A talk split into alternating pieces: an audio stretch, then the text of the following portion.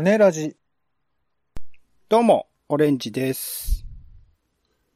えーこの前、土曜日に銀座に行って、いろいろ見ようかなと思ったら、何にもやってませんでした。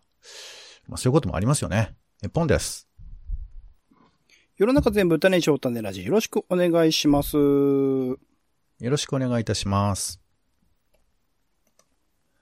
えー面白そうなテレビ、イベント、映画、展示、様々な娯楽ごとを拾っております、種ラジの種助のコーナーです。よ。はい。皆さんも参考にしていただきたいと思います。さあ、それではまずは、えー私たちが先週楽しんだ娯楽ごとから印象的なものをピックアップして紹介いたします。感想ピックアップ。では、オレンジさんお願いします。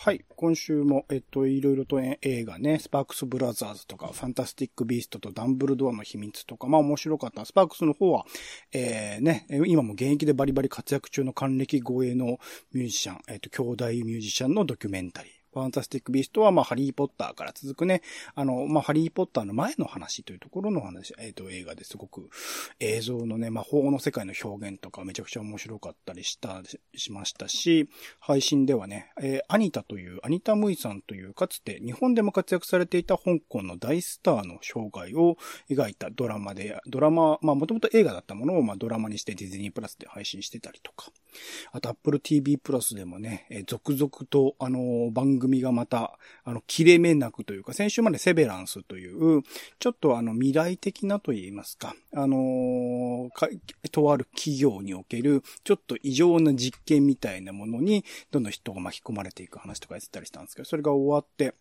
また窓際のスパイという、イギリスのスパイの世界。で、スパイの世界、一応 MI5 という有名なのあるんですけど、そこから落ちこぼれた人たちが集まる、なんかスパイ事務所みたいなところの話、結構ハードなんですけど、それが始まったりとか、彼女たちが切れた時という、えー女性たちがね、今置かれている現状っていうものを、あの、8話、あ全8話に分けて、それぞれ、まあ、象徴的なところを描くみたいな、えードラマ。これも一挙放送で始ま、一挙配信で始まりましたけど、そういうのがあったりとかっていうところで、まあ、Apple TV プラスは僕を、お何、話してくれないし、Netflix ではまた魅力的なあの配信ドラマも始まるし、みたいなことで、すごく大変なことにいろいろと4月はまたなっているんですけど、今回はそうですね、えっと、ポンさんと共有するっていう意味で、特別企画展、ポケモン化石博物館というのに行ってきたよという話をしたいなと思っお、ていて。いけたんだね。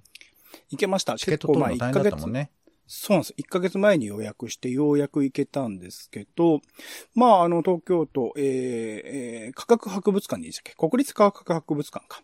うん。っていうところの、まあ、一室なんですよね。一フロアを使って、まあ、それでもまあ、充実した内容、それぞれいろいろな、あの、化石ポケモンと言われる、まあ、ポケモンの中でも、化石だったものを、なんかまあ、僕は、あの、ちょっと前のシリーズ、アルセウスより前のシリーズやってないんで、あの、ちゃんとそのポケモン認識はできていないんですけど、まあ、あの、初期でも出てた、えっと、プラノドンだっけ？えっと、なんか飛ぶやつ、翼竜みたいなやつとか、あ、あ、なんか見たことあるな、みたいなものがちょいちょいいたりとかして、それの骨格を一応現代的に再現し、で、実際のその化石の中における、その骨格残っているものとかと比較したりとか、あの、いかにそのポケモンの世界っていうポケモンのキャラクターたちの造形っていうのが、その実際にいたポ、えっ、と、ポケモンじゃないよね。えっ、と、動物っていうか生物たちの、まあ、あのー跡みたいなものを活かしているかっていうのもよくわかるし、今の化石発掘の現状、どういうふうに考古学の世界では化石っていういうのが見つけられ、えっ、と、研究されているかっていうものも、まあ、感じることができるっていう意味合いでは、まあ、大人というかね、一応味噌汁を超えた僕みたいな人間でも、まあ、十分に楽しめるもので、まあ、撮影も自由なんでね、カシャカシャカシャカシャ。あの、記録を、あの、写真撮ったりして、すごく楽しんでましたけど、まあ、周囲のね、えっと、お子さん、まあ、ファミリーでいらっしゃって、ちっちゃなお子さんと一緒にいらっしゃるような方も、まあ、お子さんもすごく、あの、真剣に見ている風景ありましたし、なんか親子とのコミュニケーションとか、親親とのコミュニケーションとかもかなり、あの、されていらっしゃったので、そこら辺ではすごくいい企画だし、実際現実問題としてめちゃくちゃ人気のある企画で、予約はね、まさしく1ヶ月前じゃないと予約取れないみたいなところでもあるみたいなので、この企画考えた人っていうか、うん、まあ、ポケモンはね、結構それこそ、えっと、電車の、えー、スタンプラリーとか、いろいろなところとコラボしてたりはしますけど、ここまでなんか、あの、学問的なところのガチ度みたいなものは、さすがにその、自分たちのサービス、ポケモンというものに対する自信がないとなかなか難しいことだったりすると思うので、そこら辺、や、ようやくこういうのが出てきたなと思う。なんか他にもね、いろいろと、まあ、ポケモンもいろんな化石だけじゃなくて、生きているキャラクターとかいますので、そこら辺で、あの、この科学博物館っていうね、場所がめちゃくちゃ、まあ、ポンさんもあの、フリーパスっていうかね、年間パス持ってるぐらいなんで、ご存知だと思うと思うんですけど、えっと、日本館とね、地球館って分かれていて、それぞれで日本の歴史、え地球の歴史みたいなものを知ることができたりするので、この化石博物館見た後の常設展におけるそれぞれの、あの、場所の歴史ですよね。あの、まあ、アンモナイトの紹介とかしてました。えっと、オムナイトというキャラクターがいて、みたいなそこの比較とかあったりするんですけど、そこへのガイドの一応チラシみたいなのを渡して、その地の架け橋みたいなものをしようとしてるっていうかね、実際ね、その価格見てみると、こういうポケモンに身近であればあるほど面白がれるこういう要素もあるんだよ、みたいなフックというか、かけ方もしていたりとかして、そこら辺すごく、よ、良い企画だなと思ったので、なかなか行けないっていう、あの予約取りにくいっていうのは何ではありますが、ぜひあの予約取れる人はね、取って、あの、行くと大人でも子供でも楽しい。まあ、ポケモン全く知らない人っていうところは難しさはあるかもしれないですけど、あの、面白がれるところあるかなと思いますので、よかったら、えっ、と、予約して行ってみてください。ちなみにあの、科博、あの、科学博物館のリピーターパスですね。これあの、年間使えるんですけど、1500円です。ほう。安い。はい、なので、まあ、安いんですよ。はい。で、あの、企画展の方は見れないパターンもあるんですけど、割引があったりとか、うんうん、あとあの、付属の自然教育園とかもこれで入れたりするんですね。うんうん、なんで、非常にお得だと私は個人的には思ってますけども。うん、はい。まあ、よかったら、あの、科博のね、窓口で申し込むことができますので。うん。はい。じゃあ僕の方ですね。えー、僕の方はね、えー、最近あの夜ドラって、あの、夜15分だけやってる NHK のドラマがあるんですけど、はい。これを見てますよ。漢字夜ドラですね。はい、新たに始まった。あの、そうね。まあ、あの、割とこう、社会的な課題を扱ってた、まあ、夜ドラからちょっとリニューアルをして、15分の、まあ、ティーンエイジ向けなのかな？若い人に、まあ、朝ドラみたいな感じで夜15分、えー、毎日放送するようなドラマをやってますね。うん。はい。で、それからあと、進撃の巨人のファイナルシーズンの、えー、パート2が、この前までやってて。ポーさん、進撃の巨人って見てるんですか？意外。見てるよ。うん。へえ。で、全然話したことなかったうわ、どうな、そうね、あんまり話したことないね。どうなんのかな？どうなんのかな？と思って、あの、うん、これネタバレなのかな？えー、2023年完結編ってか出て、あの、そうか、まだ終わんないんだ、みたいな。まあ、あの、ま、原作はね、あの、もう進んでるのは知ってるんですけど。あ、もう最初からまでがね、はい。うん、まあ、まあまあまあ、ちょっとね、はい。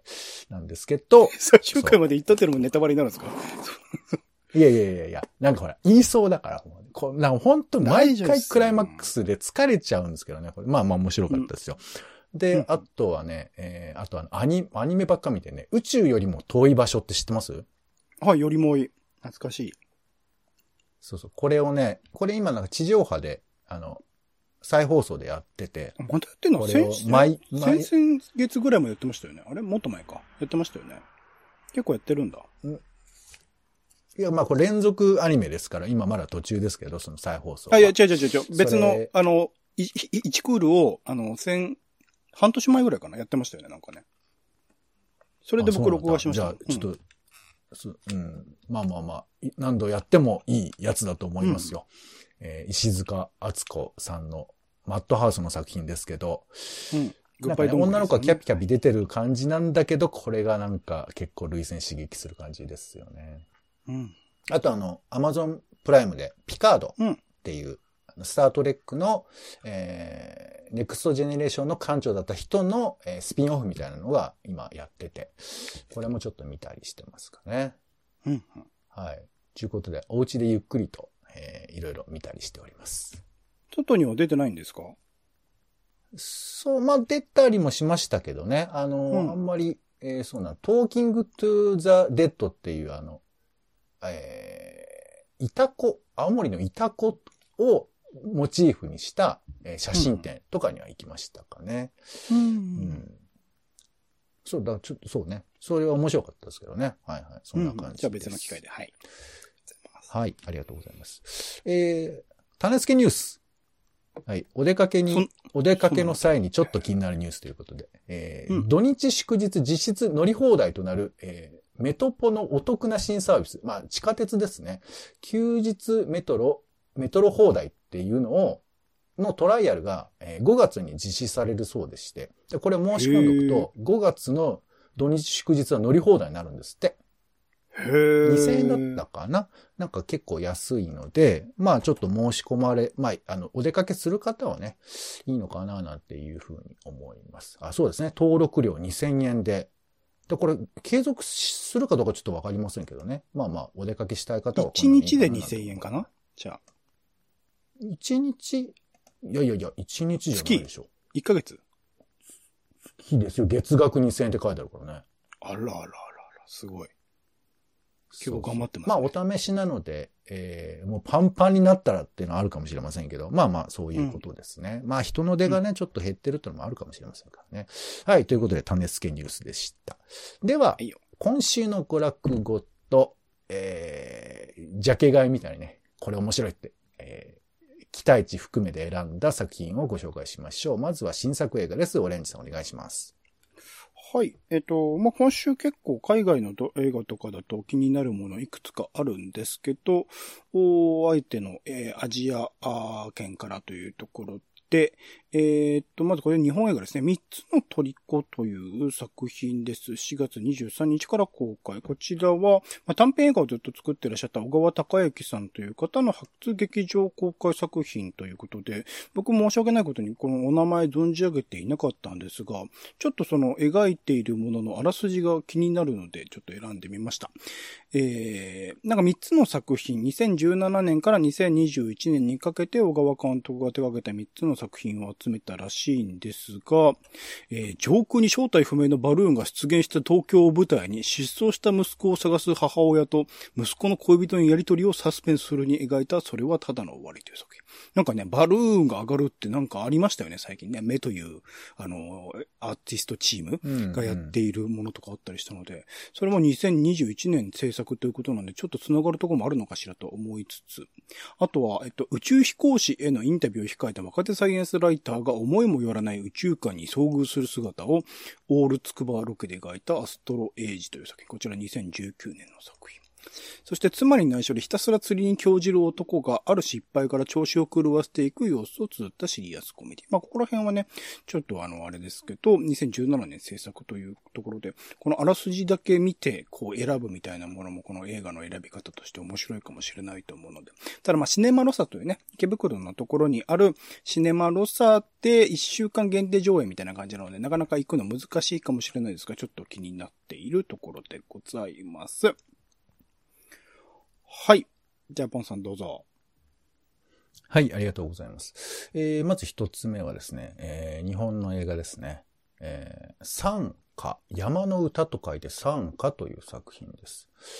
かつて日本の山々に実在した流浪の民山歌を題材に孤独な少年と山歌の一家の交流を描いたドラマということなんですけど、この山歌というのが、まあ、本当にいいたということなんですけど、なんだろう、なんかこう、ね、日本人の生き方ってどういうところから始まってるのかななんてことを想像したりするんですけど、山の民とかね、海の民とかいろいろ言い方はしますけど、なんか割と最近そういうの描いてないなというか、自分たちの、まあ、いろいろな形のルーツっていうふうなものをちょっと紐解いたり、あと、いろいろな形で僕ら本来は生きてきたんだけど、都会生活を標準にすると、これが価値観基準みたいなのが決まりつつあるところで。でも本当はそうなのかな？見てないだけなんじゃないかなみたいなことも含めてちょっと気になっている作品ですね。はい。えー、参加という作品。それからもう一つですね、えー、映画を見てミャンマーを知るボリューム2というイベントというのがまあありまして、えー、まあ、藤本明夫監督の、えー、まあ、作品が紹介されてるということなんですけどね。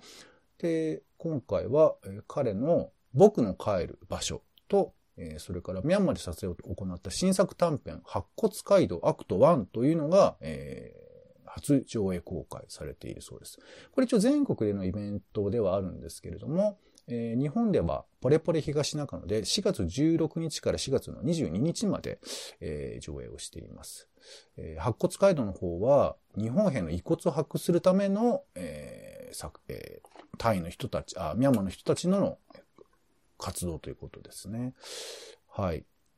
ちょっと気になっておりますので、ミャンマー気になる方は、え、こちらの方をチェックしてみてはいかがでしょうか。はい。では、気になる名画座お願いします。はい。今週の気になる名画座は、てけてけてけてけてーん、キネカ大森さんでございます。4月22日から28日、えー、トム・ボーイと燃える女の肖像の2本立てというところで、もうセリーヌ・シアマ監督ね、えー、燃える女の肖像で話題になりましたが、過去作含めて改めて注目を集めている。かつ、まあ、次回作とかも、おこの前の、えっと、アカデミー賞じゃない、ベネチアかな？かなんかでも、えっと、えー、上映されてかなり話題になっていたりしたので、ベルリンか。えー、えー、次回作も、まあ、過去作ね、今のタイミングで振り返っておくのがいいと思います。トム・ボーイについてはまだ多分配信とか、えー、ディスク化とかっていうのがされていないと思うので、えー、映画館でね、見られる時に見ておくと良いと思います。トム・ボーイと燃える女の肖像の2本立てでございます。はい、ありがとうございます。では気になる家映画です。お家で見られる映画ということで、えー、今回は BS プレミアム4月21日木曜日放送午後1時からですね、えー、アルフレッド・ヒッチコックの作品、間違えられた男ということで、犯罪者に間違えられた男の悲劇をリアルに描いた傑作ということで、まあ、ホラーっていろんな形があると思うんですけど、自分の思い描いてる世界が相手と共有できないって時に一番怖いっていうふうに思うのかななんていうふうに思ったりします。まあ、ヒッチコックのいやらしいところとかが上手に出てる作品の一つだと思いますので、よかったらチェックしてみてください。では、気になるテレビですね。まず一つ目です。えー、もう最近はレギュラーになって、えー、お姉さん見てるんでしょうかね。100カメという番組がありますが、えー、NHK ですね。こちらの方で今回は、京大、京都大学のカレー部だそうですよ。カレーに青春を捧げる謎の集団カレー部というのがあるんですって。ご存知ですか？いや、知らなかったです。水部は知ってますよね。はい、水サークルか。はい。兄弟じゃないけど。そんなのもあるんだ。なんか、まあ、いろいろこう大学生のね、こだわりみたいなところがあるんでしょうか？最高のカレーを追い求めてバトルを、バトルを繰り広げる。一体どうなってんだろうな？えー、学生たちの姿をなんか包丁時の味変みたいなやつですいやー、どうなんか、大食いとかしてたらちょっとあれって思っちゃうけど。最終的にスパイスがやばいドラはい、ドラッグでみんな、あの、そいつら捕まるみたいなやつじゃないですか。えー、ね、オレンジさんのブラックも登場しておりますけども、まあ。さすが、ブラックカレーだからね。ブラックカレーだけにってことですね。急にノリノリになりますね。はい。えー、まあ、オレンジさんも見てもらいたいということで、100回目、兄弟カレー部、えー、4月19日です。それから、えー、激動の世界を行くということで、NHKBS1 ですね。4月20日8時から、激動の世界を行くアフリカ新秩序の模索ということで、えー、アフリカで様々な、まあ、えー、経済成長など遂げている中で、皆さんはどう過ごしているかということですね。これやっぱりね、僕思うんですけど、やっぱ注目される場所とされない場所って世界にはあって、僕らはなんとなくその、報道される量によって、もちろん大事なことも多いんですよ。だけどやっぱ偏りが出てきてしまうというところもあるので、まあ無論世界中全てをチェックしろとは言いませんが、えー、アフリカというのが今どうなっているのか、なんかね、貧弱な医療体制をドローンを空輸することで下支えしているとか、なんか様々な工夫が、まあ、ある種弱いからこそできる、あの、大胆なね、動きとかもあるのかと思いますが、えー、4月20日8時からアフリカ新秩序の模索という作品ですね。えー、それから、えー、4月23日は E テレで、えー、11時から E テレ特集、ウクライナ危機市民たちの30年ということですね。はい。まあ、気になるところです。それから、藤井風テレビ、with シソンヌヒコロヒーという番組が放送されます。4月の24日日曜日の0時からですね、テレビ朝日で放送されます。えー、番組のサイトをチェックしてみましたけど、中身は見てのお楽しみということだそうなので、えー、どういう番組かはわかりませんが、藤井風さんのね、まあ、トークなのかなまあ当然歌も歌うんじゃなかろうかと思いますが、はい。まあ、そういう番組がやるみたいですよ。はい。では続いて気になるオープンということですね。はい。えー、こんなのがスタートするということで、レッド東京タワーっていうですね。東京タワーに、え e スポーツを中心とした、まあ、様々なゲームエンターテイメントを楽しめる、まあ、もしくはその注目、あの、中継とかするような場所っていうのができるんですって。これがね、えー、20日からオープンするのかな。そう。で、なんかね、ボードゲームとかもできるんですって。ポーカーとか。うん。あと、グランツーリスモ7っていう、まあ、レースゲーム、バーチャルレースゲーム、レース、レーシングシミュレーターなんかも用意されているみたいなので、まあ、ちょっとどんな感じなのかなというのを覗いてもいいのかなと思うんですけど、まあ、ちょっと高くてですね、定価だと3200円ぐらいするのかな？ネット購入したとして、3時間で、土日祝日ね。まあ、なんですけど、なんか4月の28日まで半額キャンペーン中らしいんで、まあ、e スポーツにご興味ある方は、まあ、もしくはちょっとゲームね、やってみたいなっていう方は覗いてみてもいいのかなというふうに。はい。レッド東京タワーができるぞという話でした。すごいな。では、気になるイベント行きましょう。はい。これも私ですね。はい。まずは、えっ、ー、と、ゲームマーケット2022春が、えー、行われます。ゲームマーケットは電源を使用しないアナログゲームですね。まあ、いわゆるボードゲーム。えー、こちらの販売を中心として、実際にその場でもゲームができるというイベントです。はい。東京ビッグサイト西展示場1、2ホールで行われます。3, えー、4月の23、24、11時から5時までですね。入場料は1500円だそうです。はい。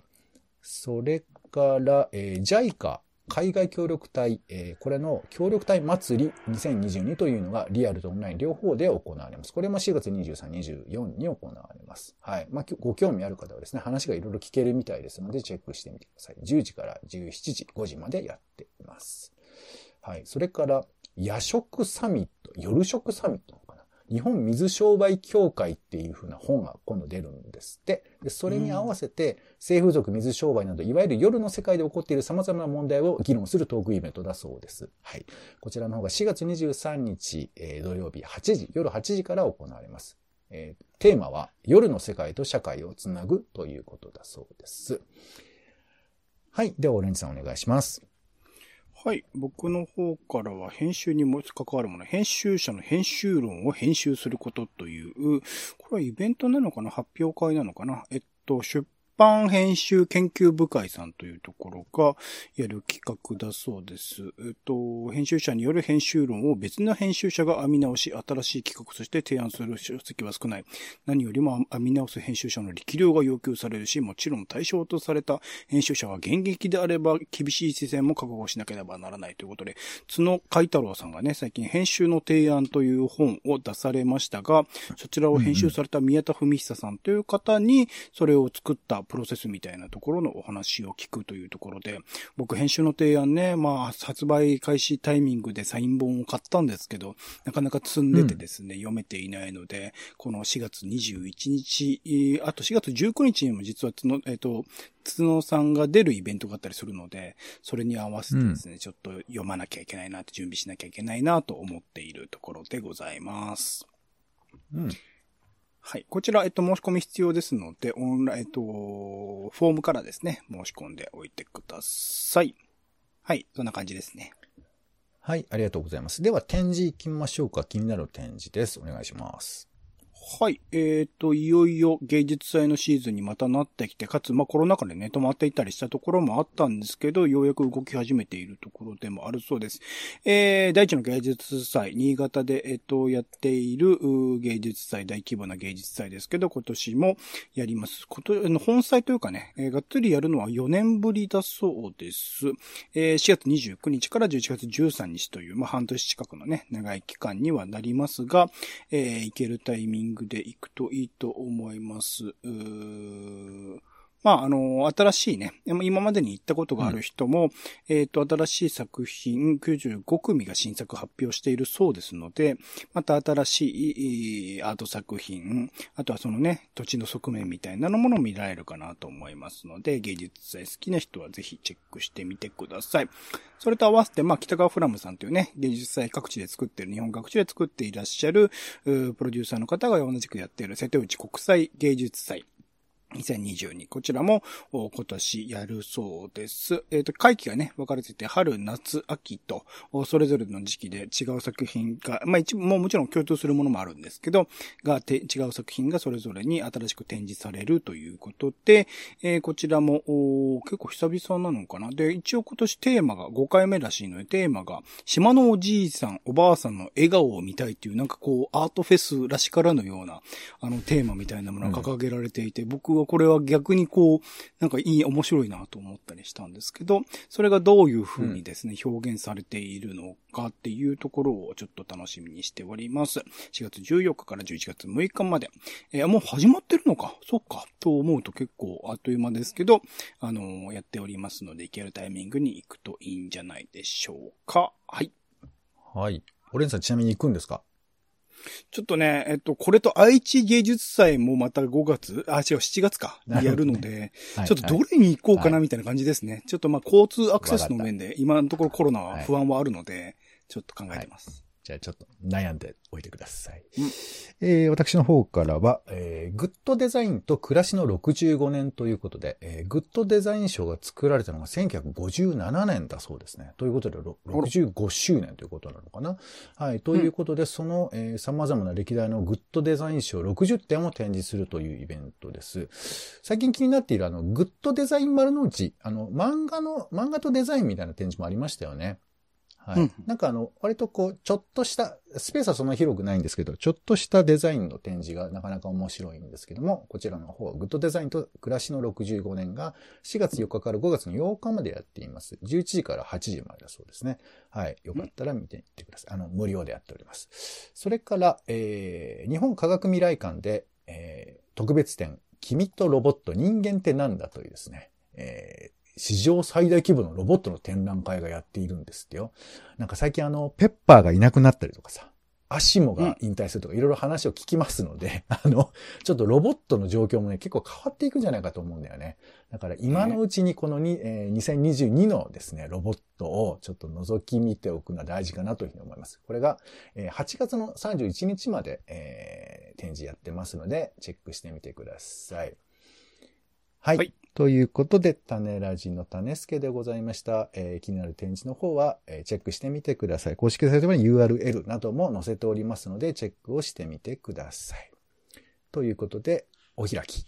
お相手は、えー、じゃあもう出かけますよ。えー、そうですね。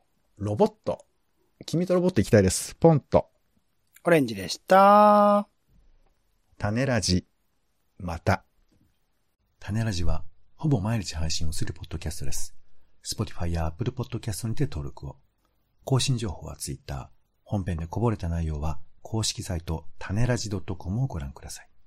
番組の感想やあなたが気になる種の話は公式サイトのお便りフォームから。お待ちしています。